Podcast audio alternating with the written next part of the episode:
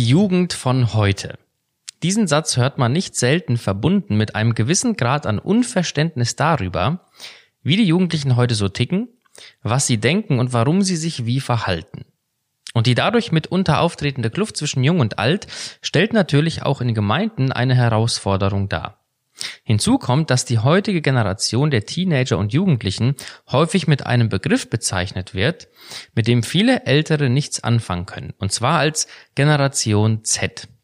Was man darunter zu verstehen hat, was diese Generation auszeichnet und was das für Kinder- und Jugendarbeit in Gemeinden bedeutet, darüber spreche ich heute mit Judith Hildebrand. Sie ist an der FTH für das Fachgebiet missionarische Kinder- und Jugendarbeit zuständig.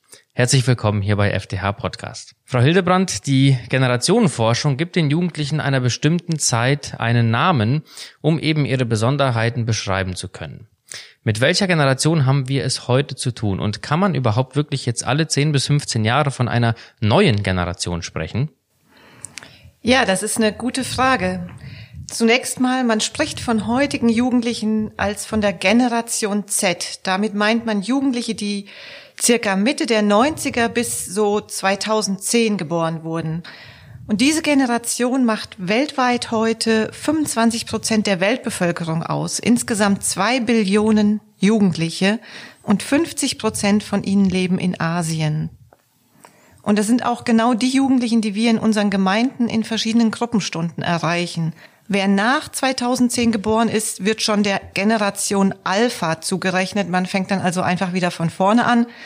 Vorher gab's die Generation Y. Das waren ja die Geburtenjahrgänge von 1980 bis 1995. Und davor gab's Generation X und davor die Babyboomers oder die Nachkriegsgeneration. Kann man wirklich alle 10 bis 15 Jahre von einer neuen Generation sprechen? Zunächst vielleicht mal ein ganz grundsätzlicher Gedanke, der mir hier wichtig ist. Und zwar der Mensch verändert sich in seinem Wesen, in seiner Substanz ja nicht grundsätzlich. Die Bedürfnisse eines Menschen oder die grundlegenden Bedürfnisse bleiben über Generationen hinweg die gleichen. Und wer über viele Jahre hinweg mit Jugendlichen arbeitet, wird das bestätigen können. Die existenziellen Fragen bleiben ähnlich. Zuletzt konnte ich das beobachten, zum Beispiel in dieser Veranstaltung Jesus House, wo viele Jugendliche im Chat dann Fragen gestellt haben. Und es waren genau die Fragen, die man auch schon vor Jahren gestellt hat. Warum lässt Gott das Leid zu? Oder wie soll ich mich als Christ in verschiedenen Aspekten verhalten? Und das finde ich wichtig, immer wieder in den Blick zu nehmen, dass wir auch keine Angst haben vor Jugendlichen heute. Sie sind nicht so vollkommen anders als früher. Und aus dem Grund gibt es natürlich auch immer wieder berechtigte äh, Einwände gegen die Einteilungen der Generationenforschung. Und dennoch können wir feststellen, dass jede Generation von Jugendlichen so ihre ganz eigenen Kennzeichen hat. Es gibt Dinge, welche jetzt zum Beispiel Generation Z grundlegend von, von hergehenden Generationen unterscheidet, auch als diese im gleichen Alter waren. Das ist der entscheidende Punkt. Und um das zu erkennen, da kann uns die Generationenforschung weiterhelfen. In Deutschland gibt es zum Beispiel seit Jahrzehnten die Shell-Studien, die alle paar Jahre versuchen, uns ein umfassendes Bild von den Jugendlichen in Deutschland zu liefern und so auch einen Langzeitvergleich ermöglichen. Und wenn wir Jugendliche heute mit dem Evangelium erreichen wollen, dann ist es wichtig, dass wir wissen, mit wem wir es zu tun haben. Und da lohnt es sich schon mal genauer hinzusehen. Auch auf die Gefahr hin, dass natürlich das Folgende jetzt sehr verallgemeinernd ist und man natürlich dem einzelnen Jugendlichen in seiner Einzigartigkeit nicht gerecht wird. Dennoch die Frage, wenn Sie jetzt an diese Generation Z denken, wie würden Sie sie beschreiben? Also was kennzeichnet jetzt diese Generation nicht nur in Deutschland, sondern auch ganz weltweit betrachtet? Das erste, was mir einfällt, ist, es ist eine digitale Generation. Es ist die erste Generation, für die das Smartphone von Kindheit an ein Dauerbegleiter ist. Und die dauerhafte Beschäftigung mit digitalen Medien wird auch in der Literatur als das Unterscheidungsmerkmal dieser Generation gesehen. Nur mal zum Beispiel. Für deutsche Jugendliche hat man festgestellt, dass von 2019 zu 2020 die Zeit, die 16 bis 18-Jährige im Internet verbringen, von 58 Stunden die Woche auf 71 Stunden die Woche gestiegen ist. Das bedeutet, der durchschnittliche Jugendliche verbringt zehn Stunden täglich ja im Internet. Und man geht natürlich davon aus, dass diese Entwicklung auch der Corona-Krise geschuldet ist, dass es jetzt noch mal mehr geworden ist. Aber dennoch, es ist ja eine extreme Herausforderung auch für die Jugendarbeit. Jugendliche heute müssen nicht mehr vor die Tür gehen, um was zu erleben. Sie haben mit YouTube, Netflix und Computerspielen rund um die Uhr von zu Hause ähm, Dinge wirklich im Zimmer, die ihnen ermöglichen, ähm, Erlebnisse zu haben. Zwar nur online, aber dennoch. Also es ist eine Generation, die permanent online ist und das hat gravierende Auswirkungen auf viele Bereiche ihrer Entwicklung. Und was uns vielleicht auf den ersten Blick nicht so bewusst ist, ist es eine sorgenvolle Generation.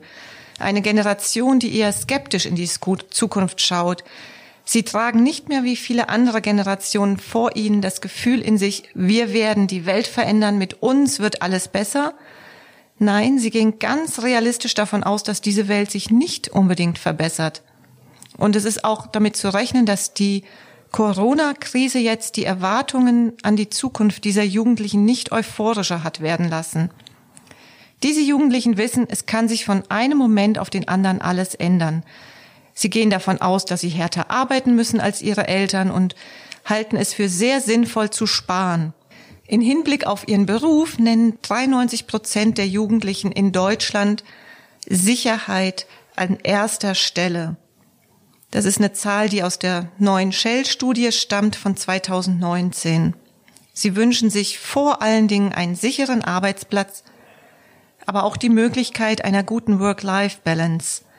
Dafür würden sie auch umziehen. Es ist also eine realistische, nüchterne Generation.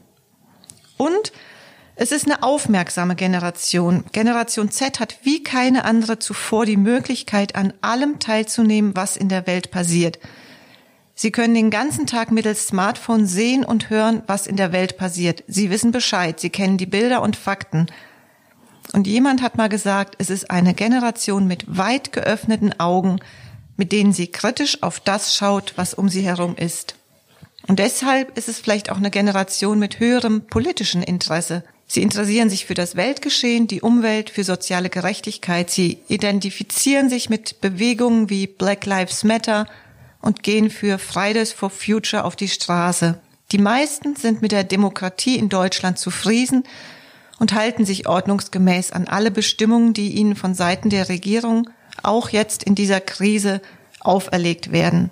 Das hört sich jetzt auf den ersten Blick so an, als wären die Jugendlichen von heute sehr brav und vernünftig. Müssen also die Eltern zukünftig keine Angst mehr vor rebellischen Teenagerjahren haben? Das kann man so vermuten. Ja, das ist tatsächlich eine gute Beobachtung. Die 1960er, eigentlich bis in die 90er Jahre hinein, waren geprägt vom Generationenkonflikt zwischen Kindern und Eltern. Und das ist etwas, was sich wirklich grundlegend geändert hat, um 180 Grad gedreht. Laut der neuesten Shell-Studie sagen 94 Prozent deutscher Jugendlichen, dass sie gut mit ihren Eltern klarkommen. 42 sogar, Prozent sogar, sie kommen bestens mit ihnen aus. Das ist wirklich, ähm, ja, was Besonderes. Und da hat man früher in der Jugendarbeit vielleicht auch so gedacht, dass man die Eltern möglichst raushält, dass die Jugendlichen sich auch abkapseln oder abnabeln müssen. So ist es heute durchaus eine Überlegung wert, auch die Eltern ähm, ja mit in die Verantwortung zu nehmen und mit zu motivieren, als Partner in der Jugendarbeit zu fungieren. Denn die Generation X hat es tatsächlich geschafft, ein gutes Verhältnis zu ihren Kindern aufzubauen. Nicht mehr Streit und Konflikt beherrscht das Familienklima, sondern Harmonie und Verständnis. Und Generation Z ist eine ganz familienverbundene Generation. Das ist auch ein ganz besonderes Kennzeichen. Sie messen der eigenen Familie einen hohen Stellenwert bei, aber auch der zukünftigen, die sie mal haben wollen. Und wenn wir mal die ähm, bekanntesten deutschen YouTube-Kanäle anschauen, dann merken wir, dass dieses Bedürfnis nach Harmonie und Geborgenheit in der Familie auch in vielen Kanälen eine hohe Rolle spielt. Also gute Beziehungen zur eigenen Familie sind diesen Jugendlichen wichtig. Und von daher kann man das sicher so sagen. Ja, es ist eine brave, vernünftige Generation. Sie haben auch weniger Probleme mit Alkohol und Drogen als vorherige Generationen, rauchen seltener. Und auch die Rate der Teenie-Schwangerschaften zum Beispiel ist sehr niedrig. Aber, und das ist ähm, auch etwas, was vielleicht mit dem starken Eintauchen in die digitale Welt zu tun hat. Es ist eine Generation, die weniger Dates hat. Es scheint schwieriger für sie zu sein, jemanden kennenzulernen oder sich zu verabreden. Und hier kommen wir jetzt zu einem Punkt, der für mich eine ganz hohe Relevanz hat. Was mir wichtig ist, auch dass wir es im Blick haben. Es ist eine psychisch fragile Generation. Wir können eine ganz starke Zunahme an psychischer Krankheiten beobachten. Das hat zum einen sicher mit dem hohen Leistungsdruck zu tun, den wir ähm, oder den die Jugendlichen in der Schule erleben, aber auch in Vereinen. Die Sinus-Studie von 2016, die zeigt auf, dass die Jugendlichen selbst sich als Generation Leistungsdruck bezeichnen. Und das ist was, was wir im Blick haben sollten. Diese Jugendlichen stehen unter einem starken Druck. Und den zweiten Faktor, den ich hier sehe, neben natürlich jetzt auch der Situation durch den Lockdown, ist die ganz massive Beschäftigung mit den sozialen Plattformen. Diese Plattformen, das ist vielleicht nicht so im Blick, die können der Psyche von Jugendlichen auch sehr schaden. Denn sie funktionieren nach dem Prinzip der unkontrollierten Belohnung. Das heißt ganz ähnlich wie die Glücksspielindustrie. Und das kann ganz leicht auch in Abhängigkeit führen. Die sozialen Netzwerke, so kann man das vielleicht beschreiben, machen sich eine Schwachstelle in der menschlichen Psyche zunutze, um ständig mit ihren Angeboten, mit ihren ähm, Nachrichten zu locken. Und wenn wir davon ausgehen, dass Aufmerksamkeit eines der höchsten und wertvollsten Dinge ist, die ein Mensch hat, dann spielt sich hier vor unseren Augen eigentlich ein ganz großer Kampf ab, nämlich der Kampf um die Zeit und Aufmerksamkeit von Generation mhm. Z. Und von daher würde ich sagen, es ist eine Generation, die sehr, sehr schwer hat, ihre Aufmerksamkeit auf Gott zu richten und zum Beispiel auch auf das Lesen des Wortes Gottes oder mal in die Stille zu gehen. Denn das Internet mit all seinen Angeboten ist natürlich ein unaufhörlicher, ähm, ist einfach unaufhörlich da und, und äh, buhlt um die Aufmerksamkeit. Hm. Um da tiefer nachzuhaken, wie steht es jetzt mit dem Glauben dieser Jugendlichen? Also glauben sie überhaupt noch an Gott und welche Rolle spielt jetzt Kirche in ihrem Leben? Gehen sie noch in eine Kirche oder Gemeinde oder ist das für sie gar nicht so relevant? Also für den westlichen Kontext kann man ganz allgemein sagen, dass immer weniger Jugendliche an Gott glauben. Das ist auch ein Trend, der sich jetzt schon seit Jahren abzeichnet. Man spricht von The Rising of the Nuns. Also die, die einfach nicht mehr glauben. Und es gibt Forscher, die sagen, dass Generation Z in der westlichen Welt die letzte religiöse Generation für lange Zeit gewesen sein wird. Das sieht in Afrika anders aus, aber für unseren westlichen Kontext können wir das sagen. Und was jetzt Deutschland angeht, liefert auch die letzte Shell-Studie ganz gute Zahlen. Für 39 Prozent der katholischen und 24 Prozent der evangelischen Jugendlichen ist der Glaube wichtig. Das hört sich vielleicht recht viel an, aber Vergleich dazu ist für 73 Prozent der muslimischen Jugendlichen der Gottesglaube wichtig. Das heißt, wir können festhalten, für 75 Prozent der evangelischen Jugendlichen spielt der Glaube keine Rolle mehr. Und noch etwas, was es da zu bedenken gibt, ist, dass der Glaube an sich sich verändert hat. Das heißt, auch wenn Jugendliche an Gott glauben, drückt sich ihr Glaube anders aus, als das noch bei ihren Großeltern der Fall war. Und dafür hat sich ein Fachbegriff etabliert, der lautet moralistisch-therapeutischer Deismus oder einfach MTD-Glaube.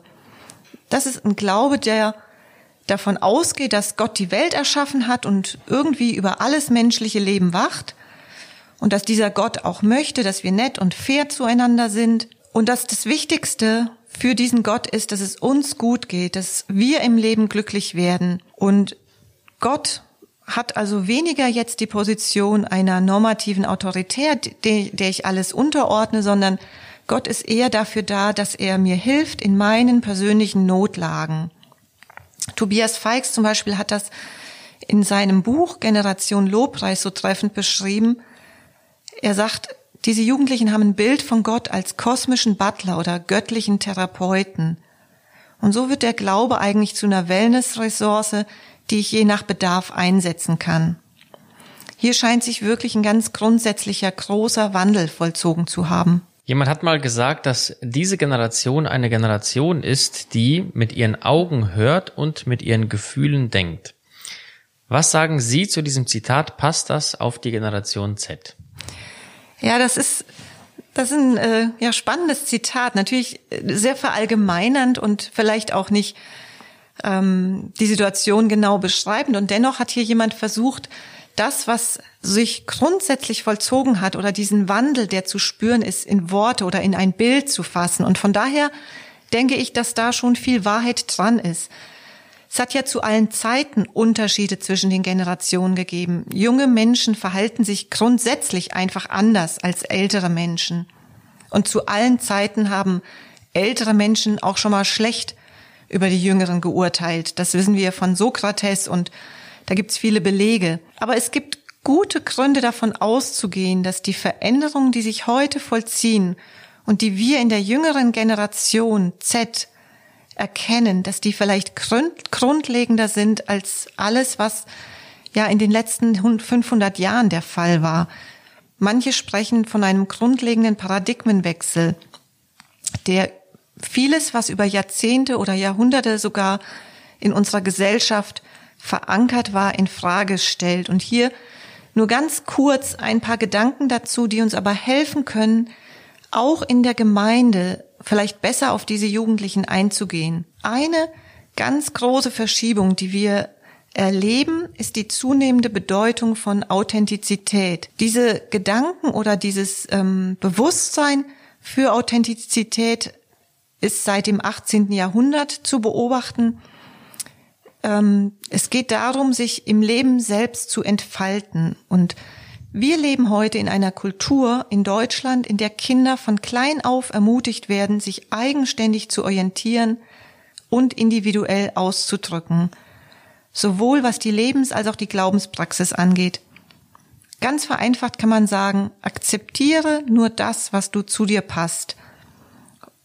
Denn der höchste Wert ist, dass du authentisch bist. Und Andy Root, einer, der viel zu diesem Thema schreibt, würde sagen, es ist heute viel wichtiger, authentisch zu sein, als gut oder gerecht zu sein. Das lässt sich zum Beispiel erkennen, wenn wir uns die Heldengestalten in Filmen anschauen. Diese Charaktere sind ja oft von ihrem Wesen her nicht zutiefst gut, sondern es geht darum, dass sie ihr sich persönlich ausleben, ihre Gefühlen freien Lauf lassen. Und von daher können wir sagen, Authentizität ist ein grundlegender Faktor in der eigenen Lebensgestaltung geworden. Und das ist tatsächlich ein ganz gravierender Unterschied zu vergangenen Jahrhunderten, in denen es als Tugend angesehen wurde, die Pflicht über persönliche Wünsche zu stellen. Duty over Desire. Und heute ist das genau umgekehrt. Die eigenen Wünsche stehen höher als die Pflicht. Und dies hat natürlich auch auf die Arbeit oder das Miteinander in Gemeinde ganz große Auswirkungen. Wenn wir zum Beispiel an die ehrenamtliche Mitarbeit denken, junge Leute legen sich heute nicht mehr gerne verbindlich fest. Es ist schwer, sie dazu zu motivieren, wirklich treu Woche für Woche ihren Dienst in der Gemeinde, vielleicht an der Technik oder in der Kindergruppe zu tun. Und sie lassen sich auch weniger leicht für die Teilnahme an Kinder- oder Jugendgruppen motivieren. Institutionen an sich sind nicht mehr so wichtig wie früher. Man geht nicht mehr selbstverständlich in den Gottesdienst, einfach weil es sich gehört oder weil es meine Gemeinde ist, sondern die Jugendlichen wägen ab, ob das jetzt das ist, was auch zu ihnen passt. Ganz allgemein oder auch gerade zu der Stimmung, in der sie sind. Und von daher entscheiden sie immer sehr spontan, ob sie heute gerade mal kommen oder nicht. Früher zum Beispiel hat man auch die eigene Identität viel stärker an Mitgliedschaften festgemacht. Zugehörigkeit zu einer Firma, einem Verein oder auch zu einer bestimmten Gemeinde. Es wäre den Großeltern nicht eingefallen, mal einfach so die Gemeinde zu wechseln. Man war oft über das ganze Leben hinweg in einer Gemeinde. Heute schaut man eher, was passt zu mir, welche Musik, welche Botschaften und es wird als Zeichen von Reife angesehen, wenn man auch die Gemeinde findet, die, ja, wo man denkt, das ist die, die jetzt mir gerade gut tut. Und es ist für Jugendliche heute auch kein Problem, durchaus zu verschiedenen Gemeinden zu gehören. Und so können wir das einfach sehen. Früher war der Glaube ähm, etwas, was man in Verbindung mit ähm, dem Fürwahrhalten bestimmter Lehren in Verbindung gebracht hat. Man hat wahres Christsein an der richtigen Lehre auch geprüft und von daher auch ja, persönliches Bibellesen ganz wichtig genommen als Glaubenpraxis, um eben auch diese Lehren aufzunehmen. Heute bedeutet Glaube eher aktives Handeln. Es geht um die Verkörperung dessen, was ich glaube. Und wahres Christsein wird an Authentizität geprüft. Von daher ist auch zu verstehen, dass Lobpreis für Jugendliche heute und Gebet wichtiger ist als das Bibellesen. Und ich denke, dass diese Hintergründe uns einfach helfen können, auch Generationenkonflikte oder das, was vielleicht manchmal auch an Konflikten in der Gemeinde da ist oder an der negativen Sicht auf die junge Generation zu verstehen und vielleicht auch zu lösen, weil man einfach sensibilisiert ist für die Hintergründe. Hm, wenn wir jetzt diese Hintergrundinformationen mal zusammennehmen und das einen Schritt weiterdenken, für die Gemeinde auszuwerten, was würden Sie sagen, bedeutet das jetzt alles auch für die Gemeinde ganz konkret? Also wie können Gemeinden, wie können Jugendleiter jetzt angemessen auf diese Generation eingehen? Auch vielleicht gerade angesichts des Corona-Lockdowns, der ja auch massive Auswirkungen auf die Kinder- und Jugendarbeit hat. Ja, das ist eine ganz äh, wichtige Frage und ich möchte ganz offen sein. Ich denke, dass meiner Meinung nach die Lage von Kinder- und Jugendarbeit in Deutschland sehr, sehr ernst ist. Und es liegt nicht daran, dass die Mitarbeiter ihre Arbeit schlechter machen oder mit weniger Hingabe. Das vielleicht auch nebenbei einfach mal als Ermutigung für alle, die manchmal niedergeschlagen sind, sondern ganz generell, die Zeiten haben sich geändert und ähm, es ist wichtig als allerersten Schritt, dass wir das verstehen. Die Zeiten haben sich geändert. Generation Z wächst auf in einem säkularen, nachchristentümlichen Umfeld und wir können Jugendarbeit nicht mehr so machen, wie wir es Jahrzehnte vorher gemacht haben. Wir können nicht mehr erwarten, dass sie automatisch mit einfach ein paar guten Vorbildern oder einem guten Umfeld in die Gemeinde hineinwachsen. Diese Jugendlichen, ähm, die finden nicht automatisch zum Glauben oder ihren Platz in der Gemeinde. Sie erleben von klein auf einen bunten Markt an Möglichkeiten. Und unter dem Paradigma der Authentizität suchen sie sich das, was ihnen für ihr Leben stimmig erscheint. Und nach ganz groben Schätzungen kann man davon ausgehen, dass 50 Prozent der Jugendlichen oder Kinder, die noch in der Gemeinde sind, als Erwachsene nicht mehr dabei sind. Von daher steht die Kinder- und Jugendarbeit wirklich vor großen Herausforderungen. Und Corona hat äh, an vielen Orten wirklich auch einen ja, Zusammenbruch der klassischen Formen von Kinder- und Jugendarbeit bewirkt. Von daher denke ich, es ist wichtig, wirklich die Sache ernst zu nehmen. Man kann von einem harten Boden sprechen. Und wie ein Gärtner müssen wir jetzt ganz neu überlegen, wie wir den Boden gerade für diese Pflanzen, für diese Generation passend machen. Und da ist eine kleine Sache, die uns helfen kann, dass wir vielleicht Abstand nehmen von einem programmorientierten oder einem eventorientierten Ansatz hin zu einem wirklich evangeliumszentrierten Ansatz, bei dem das Evangelium und die persönlichen Beziehungen im Mittelpunkt stehen. Generation Z sehnt sich genauso wie alle Generationen vorher nach Liebe und Annahme. Und da ist das Evangelium auch die Botschaft, die sie erreichen kann. Aber sie sind abgelenkter und sie haben viel mehr Optionen in ihrem Leben zur Verfügung, als das je vorher der Fall war. Und von daher brauchen sie einfach Vorbilder, die sie begleiten und die mit ihnen Schritt für Schritt ja ihre, ihren Glaubensweg auch gehen. Und dafür sind alle Kanäle ja recht, ob digital oder präsent, wie auch immer. Und ich denke, ja, dass das eine wichtige Aufgabe ist für die heutige Zeit, die die ganze Gemeinde fragt und nicht nur einige wenige Mitarbeiter. Hm. Ja, vielen Dank, Frau Hildebrand, für Ihre differenzierten und so wichtigen Hintergründe für ja diese so wichtige Personengruppe in unserer Gesellschaft und in den mitten unserer Gemeinden. Ich wünsche Ihnen weiterhin alles Gute und Gottes Segen für Ihre Arbeit an diesem wichtigen Thema. Danke Ihnen für Ihre Zeit und wünsche auch unseren Zuhörern gottesreichen Segen. Mein Name ist Arthur Reiswig und Sie hörten FDH Podcast.